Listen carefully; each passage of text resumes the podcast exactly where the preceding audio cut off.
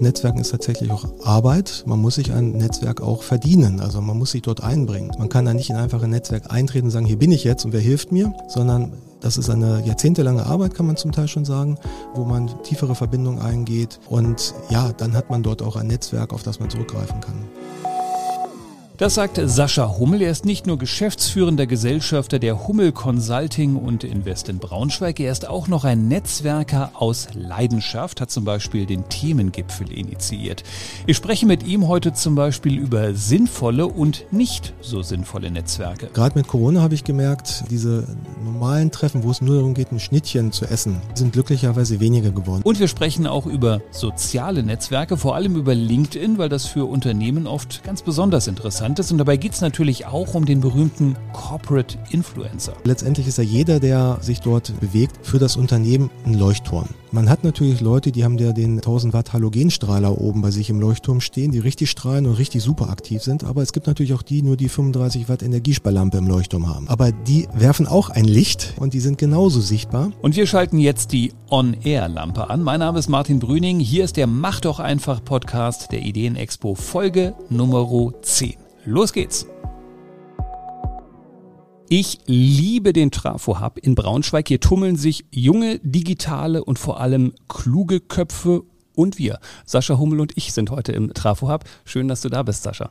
Ja, vielen Dank. Wir haben die Mikros aufgebaut, wir sind bereit für den Podcast und wenn ich jetzt fragen würde, Sascha, was machst du alles, ist es eine hochgefährliche Frage für den Anfang, weil du so wahnsinnig viel machst. Deshalb muss ich die Sicherheitsfrage stellen. In Kurzfassung, was machst du so, Sascha? Ja, es ist tatsächlich äh, sehr, sehr umfangreich, was ich treibe. Also Sascha Hummel, ich äh, bin Geschäftsführer Gesellschafter der Hummel Consulting und Invest GmbH, habe eine lange Vergangenheit im Bereich Vertrieb, habe 30 Jahre Vertrieb gemacht in diversen Branchen, bin seit 20 Jahren irgendwo als Gründer, Gesellschafter, Geschäftsführer unterwegs, ein relativ großes Softwareentwicklungshaus mal aufgebaut mit 90 Mitarbeitern. Ja, und jetzt kümmere ich mich tatsächlich darum, dieses Wissen an andere Unternehmen weiterzugeben.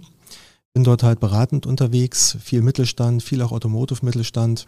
Bin auch Berater der Transformationsagentur und helfe Unternehmen praktisch dabei im Bereich Organisationsentwicklung, im Bereich Vertriebs- und Marketingstrategien, auch diese kritische Hürde beim Wachstum zu überschreiten. Manchmal hat man so mit 30, 50 Mitarbeitern das Problem, dass man die nächsten Schritte gehen muss und nicht weiß wie.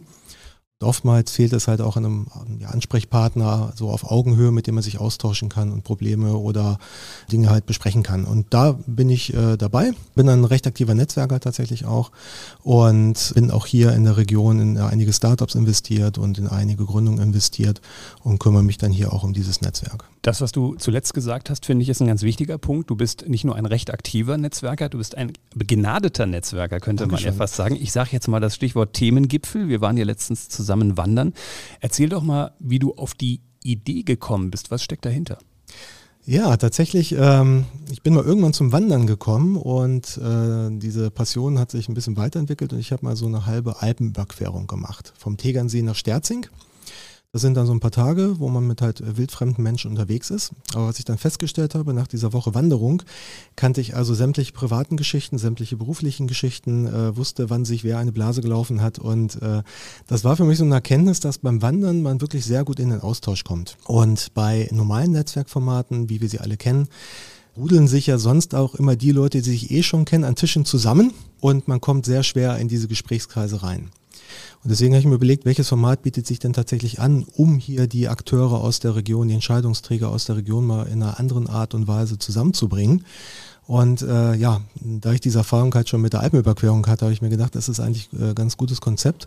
Eine Wanderung, eine etwas längere Wanderung, also kein Spaziergang, sondern 15 Kilometer wo man gut drei bis vier Stunden halt auch unterwegs ist, zusammen zu nutzen, damit halt eine kleinere Gruppe von Entscheidungsträgern und Entscheidungsträgerinnen sich dann halt während dieser Wanderung intensiv austauschen kann. Die Gruppen sind immer so zwischen 16 und 20 Mann groß und in der Zeit hat natürlich jeder die Gelegenheit, mit jedem ins Gespräch zu kommen. Und hinterher gibt es dann entsprechend nochmal Impulsverträge aus der Wirtschaft und dann halt meist auch von den Wirtschaftsförderern vor Ort aus der Region. Und das Ziel dahinter ist es, was ich mir vorgenommen habe mit dem Themengipfel, auch die gesamte Region miteinander zu vernetzen. Also nicht nur, äh, wie so sonst so üblich ist, im Harz zu wandern, sondern in Salzgitter, wie wir es zuletzt gemacht haben, wo du auch dabei warst, in Wolfenbüttel, in Helmstedt, dann demnächst noch Gifhorn, Wolfsburg, Peine, dass wir die Entscheidungsträger mal aus den Regionen zusammenführen, dass die sich kennenlernen. Und ja, habe so die Erfahrung gemacht, da ergeben sich zum Teil auch Freundschaften draus, also gleiche Interessen, die dann zusammen irgendwie Squash spielen gehen, aber natürlich auch viele berufliche Synergien. Und das ist es halt auch das, was es ausmacht, glaube ich, dass man in einer ungezwungenen Atmosphäre in Wanderklamotten, jeder duzt sich, ähm, egal ob Vorstand von einer Bank und Gründer von einem Startup, äh, zusammenkommen kann und dann halt entsprechend in den Austausch kommt. Ich fand es deshalb interessant, auch weil es wirklich ein anderes Format ist, was wir sonst erleben. Es ist auch ein Format, für das du dir Zeit nehmen musst, denn wir sind mehrere Stunden gewandert, plus den Vortrag noch ja. am Ende. Das heißt, du verbringst wirklich im Prinzip mindestens einen halben bis dreiviertel Tag miteinander. Spielt der Zeitfaktor auch eine Rolle? Weil wir bei Abendveranstaltungen, gut, da sehen wir uns halt mal 60 Minuten ja, und das war's. Tatsächlich, also wie gesagt, diese drei bis vier Stunden, die man beim Wandern alleine miteinander verbringt, sind natürlich auch schon mal sehr intensiv und man hat halt da wirklich Gelegenheit, mit jedem zu sprechen. Aber ich mache diese Veranstaltung auch immer an einem Samstag. Das ist für ja, sag mal, B2B-Veranstaltung ein ungewöhnlicher Tag. Der zeigt aber die Leute, die daran teilnehmen, haben hochgradiges Interesse an dem Format und auch an der Vernetzung. Die kommen jetzt nicht zum Themengipfel, weil es da Schnittchen gibt und leckeres Essen, sondern weil sie wirklich Wert legen und opfern dann dafür halt auch tatsächlich einen Tag ihrer Freizeit, den sie sonst mit Familie verbringen würden. Und das macht es vielleicht auch so besonders, dass da eine hohe Bereitschaft auch zum Vernetzen halt auch da ist. Ich finde das Thema Vernetzen ist auch so ein bisschen ein Hype du hast den Eindruck, irgendwie, du wirst alle zwei Tage zu irgendeinem Netzwerktreffen eingeladen und überall sind Netzwerke und Netzwerke sind wahnsinnig wichtig. Was unterscheidet für dich denn zum Beispiel ein sinnvolles Netzwerk von vielen Netzwerken, die am Ende vielleicht ein Zeitfresser sind und keinen Sinn ergeben? Ja, tatsächlich. Ähm, was ich schon sagte, man, äh, Netzwerken sollte man nicht, weil es da nur, äh, nur Schnittchen gibt. Also ich äh, handhabe das so, dass ich mir genau anschaue, in welchem Kontext steht dieses Netzwerk. Dass ich dann halt auch äh, weiß, okay, bei dem Netzwerk geht es thematisch um ein bestimmtes Thema, was mich ebenfalls interessiert und die, äh, die Wahrscheinlichkeit ist recht groß, dass dort auch Menschen sind, die genau zu diesem The Thematik auch anwesend sind. Und äh, da muss man schon äh, sehr stark ähm, schauen, dass man die richtigen Netzwerke wählt, dass man halt auch im Vorfeld ja nicht jedes Netzwerkevent letztendlich äh, annimmt, weil das, äh, zumindest bei mir ist es so, ich kriege ganz viele Einladungen zum Netzwerkevent, ich muss da selektiv vorgehen und schaue dann halt auch, wo geht es jetzt nur darum, irgendwie zum, zusammen Bierchen zu trinken und wo nichts, ich sag mal, oder wenig bei rumkommt oder wo besteht halt auch eine große Wahrscheinlichkeit, dass sich dort interessante, vertiefende Gespräche ergeben halt, natürlich auch privat, aber natürlich netzwerkt man ja beruflich, um halt auch äh, berufliche Insight zu bekommen. Und gerade mit Corona habe ich gemerkt, äh, diese normalen Treffen, wo es nur darum geht, ein Schnittchen zu essen, die sind glücklicherweise weniger geworden. Die Netzwerke haben an Qualität gewonnen. Also das, was jetzt passiert, die analogen Netzwerke, die jetzt auch wieder stattfinden, die haben an Qualität gewonnen, weil man auch weiß, man kann sich nicht zerteilen. Man muss halt den Netzwerkern schon eine gewisse Qualität bieten am Inhalt und auch an dem Netzwerk, damit die Leute überhaupt kommen. Ich habe zum Beispiel bei mir beim Themengipfel halt auch ganz klar die Ansage, bei mir gibt es halt keine Vertriebler und keine Marketeers, sondern das sind alles halt ja, Entscheidungsträger, Unternehmer, Unternehmerinnen, die sich dort auf Augenhöhe treffen die halt nicht angequatscht werden wollen äh, von links und rechts, ob man die irgendwas kaufen möchte. Das ist auch oft so ein Phänomen ne, von ja, Netzwerktreffen, dass du den Eindruck hast, eigentlich willst du mir nur was verkaufen. Hier geht es eigentlich gar nicht ums Netzwerken. Genau, genau. Und äh, beim Netzwerken geht es eher darum, wirklich äh, ja, authentische Verbindungen mit jemandem aufzubauen. Also das nicht jemandem was verkaufen zu wollen, ja, sondern tatsächlich ein Austausch auf Augenhöhe mit den richtigen Partnern, ähm, auch Synergien schließen Gerade in der heutigen Welt, ähm, ich nehme mal das Beispiel Softwareentwicklung, da gibt es ganz viele Softwareentwicklungshäuser hier auch in der Region. Die haben alle ihre einzelnen Kompetenzen, könnten aber einzeln natürlich äh, sehr schwer bei so einem großen OEM bestehen. Und deswegen äh, ist auch viel Partnering natürlich wichtig halt. Und diese Menschen lernen sich natürlich auch am besten auch über Netzwerke, die dann die thematisch halt in diese Richtung laufen, kennen und dann entsprechend zusammenarbeiten, zusammen halt auch Projekte machen halt. Ne? Diese Zeiten, wo jeder Einzelkämpfer war, die sind letztendlich vorbei und diese Netzwerke sind hilfreich, genau diese Koalitionen sozusagen auch zu bilden. Wer da so einsam unterwegs ist und vom Netzwerk nicht zählt, der hat es schwer halt. Ne? Ich hatte tatsächlich mal einen Kompagnon, äh, ein Geschäftsführerkompagnon, der war wirklich der Meinung, Netzwerken ist alles nur Zeitverschwendung und äh, Geld verbrennen und äh, die Aufgabe eines Geschäftsführers besteht darin, also von 8 bis 17 Uhr im Unternehmen zu sitzen. Kann man machen, aber äh, dann fehlen auch später irgendwo mal genau diese Kontakte, äh, wenn man sie braucht. Und die kommen halt nicht von alleine, das ist harte Arbeit. Netzwerken ist tatsächlich auch Arbeit. Man muss sich ein Netzwerk auch verdienen, also man muss sich dort einbringen. Man kann da nicht in einfach ein Netzwerk eintreten und sagen, hier bin ich jetzt und wer hilft mir, sondern das ist eine jahrzehntelange Arbeit, kann man zum Teil schon sagen, wo man Menschen kennenlernt, wo man tiefere Verbindungen eingeht, Ähm, und ja, dann hat man dort auch ein Netzwerk, auf das man zurückgreifen kann, im Zweifelsfall.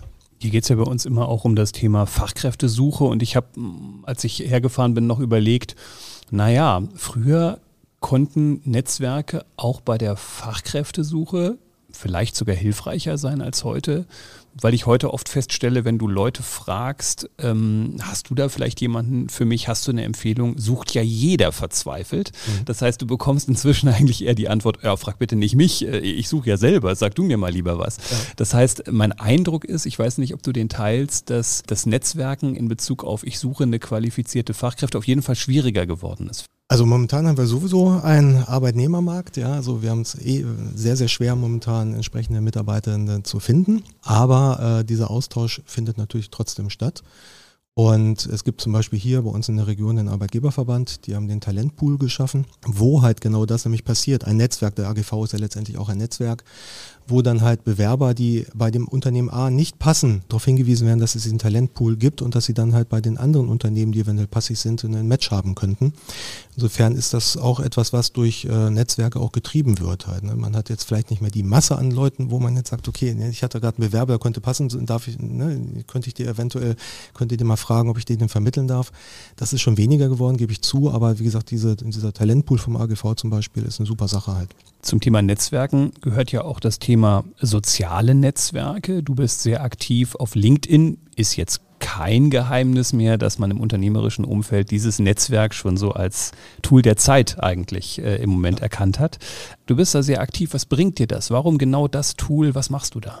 Genau, also ich muss dazu sagen, ich bin schon sehr, sehr lange in äh, sozialen äh, Netzwerken aktiv, in B2B-Netzwerken.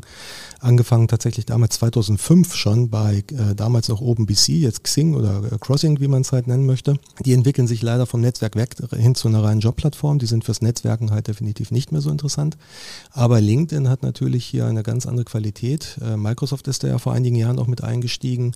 Ich habe jetzt äh, vor gut anderthalb Wochen die Info bekommen, dass jetzt mittlerweile eine Milliardeste User sozusagen sich auf der Plattform angemeldet hat und allein in Deutschland sind es 22 Millionen Menschen, die nicht nur angemeldet sind, davon sind auch, wenn ich die Statistik richtig gelesen habe, knapp 75 Prozent auch regelmäßig aktiv auf der Plattform und das ist schon ein großes Fund und dort sind halt genau die Unternehmen und Unternehmer äh, im, im B2B-Kontext auch vertreten. Äh, sehr, sehr viele, muss man auch sagen. Also gerade auch von größeren äh, Konzernen äh, findet man dort praktisch sämtliche Hierarchieebenen.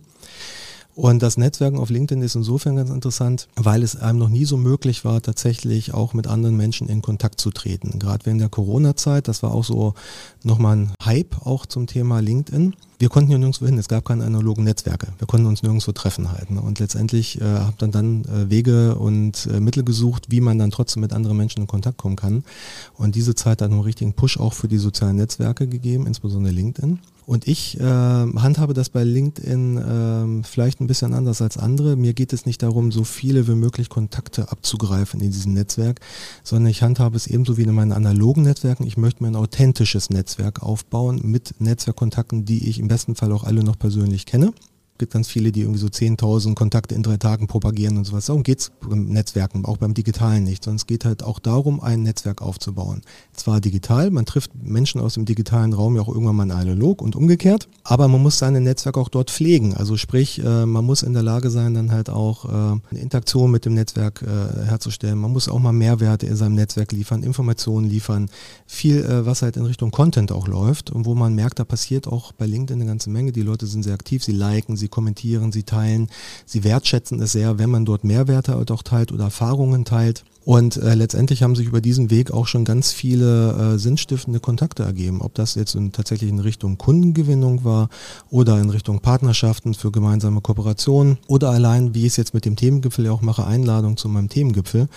Äh, da nutze ich halt LinkedIn ganz intensiv. Und ähm, ich gebe dazu auch Schulungen tatsächlich. Also ich äh, unterrichte halt auch größere Banken, Versicherungen, viel Mittelstand, aber auch Institutionen wie eine IHK und ähnliches äh, dabei, wie man halt LinkedIn LinkedIn für sich äh, entsprechend nutzbar machen kann. Es geht viel um Befähigung, also wirklich mal das Profil aufbauen, fit machen, dass der Netzwerkpartner auch sieht, mit wem ist man dort vernetzt, welche Expertise hat er, wie wird Content erzeugt, Content kreiert, weil es auch immer ein Hindernis ist, wenn man nicht genau weiß, welche Contentarten gibt es, was, was funktioniert, wie spiele ich das aus und dann tatsächlich auch das Thema strategisches Vernetzen, wie baue ich ein Netzwerk auf. Das fällt vielen auch noch schwer, aber wie baue ich mir über LinkedIn halt ein vertrauenswürdiges Netzwerk auf?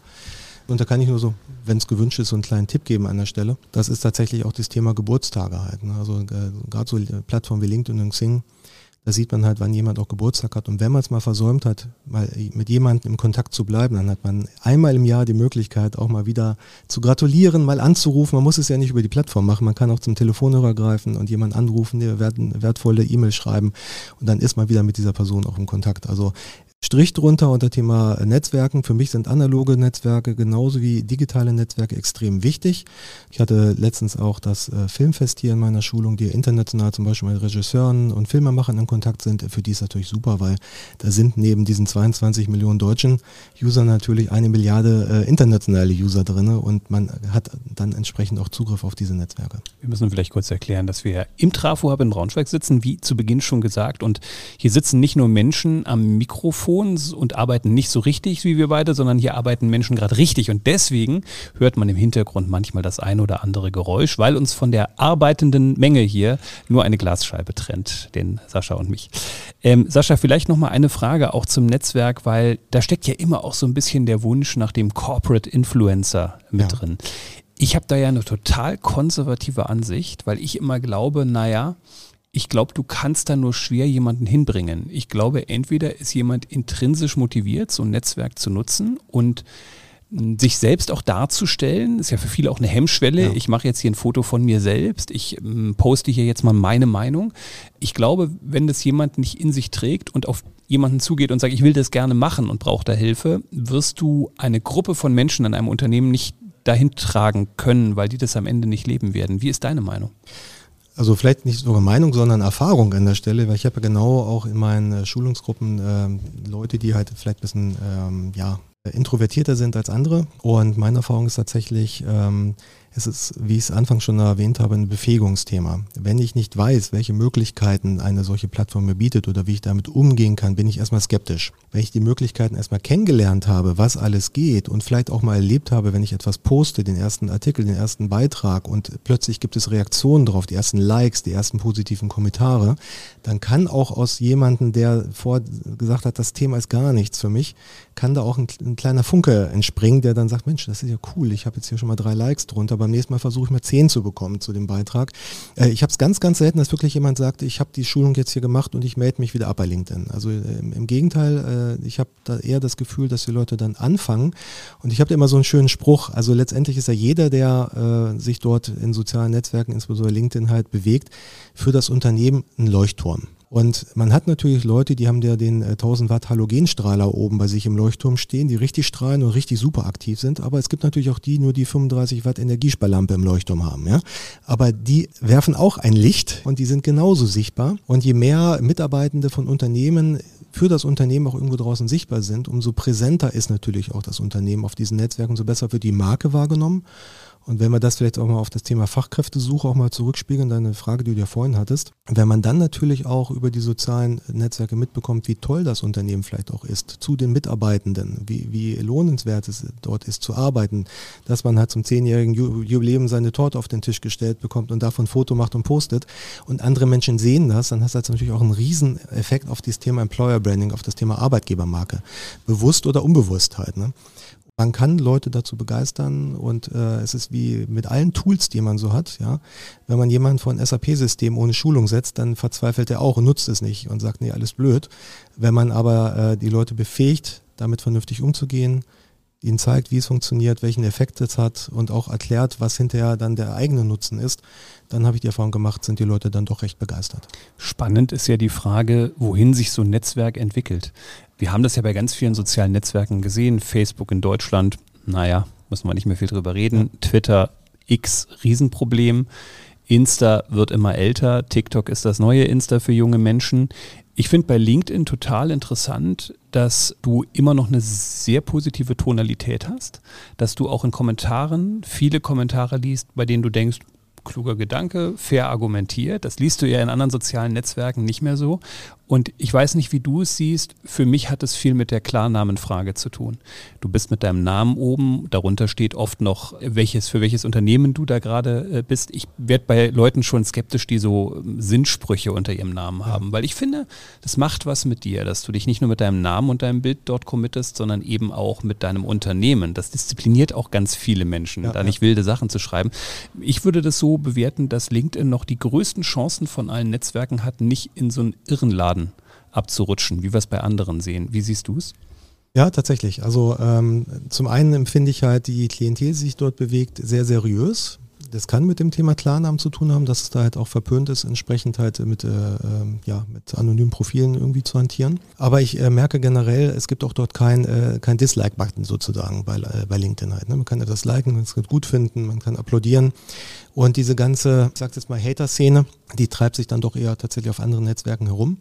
Und ich habe es ganz, ganz selten erlebt, dass ich äh, aus einem Posting mal irgendwie so eine Art äh, Shitstorm entwickelt hätte. Ja, so von daher ist es auch für die Menschen, die sich dort bewegen auf den Netzwerken, auch sehr angenehm, weil sie keine ne wenig negative Erfahrungen halt machen, wenn sie etwas posten. Bei ähm, LinkedIn ist es so, wenn ich auf Fachkräftesuche gehe, treffe ich dort Menschen, die ja in der Regel schon im Berufsleben stehen, einen gewissen Professionalitätsgrad erreicht haben.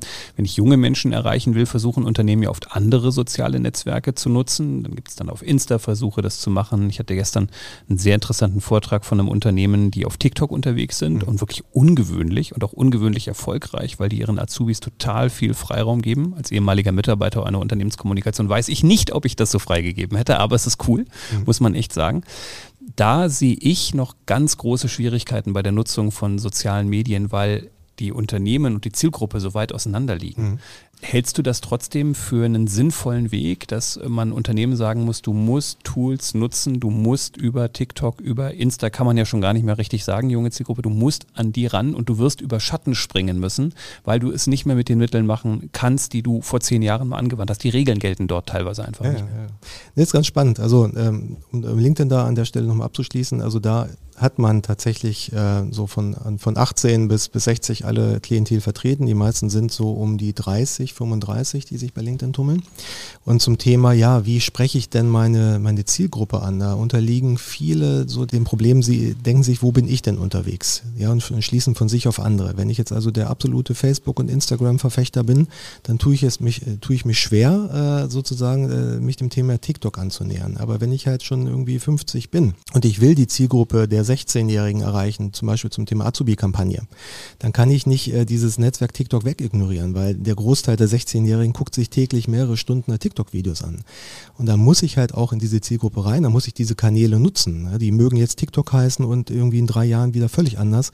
Ich muss da am, am Ball der Zeit bleiben und sehen, welche Medien werden gerade von meiner Zielgruppe genutzt und muss die logischerweise auch bespielen, um die Zielgruppe zu erreichen. Ich kann nicht slawisch an einem Netzwerk festhalten, nur weil ich der Meinung bin, aus meinem eigenen Nutzungsverhalten, äh, dass das das Netzwerk aller Netzwerke ist. Wir schauen ja auch immer gerne mal zurück auf die Jugendtage unserer Podcast-Gäste. Bei uns beiden ist es leicht, sich an die Jugend zurückzuerinnern, denn wir hatten vor ein paar Tagen erst Geburtstag und dann ist es immer leichter, weil man dann doch an solchen Tagen gerne mal äh, zurückschaut.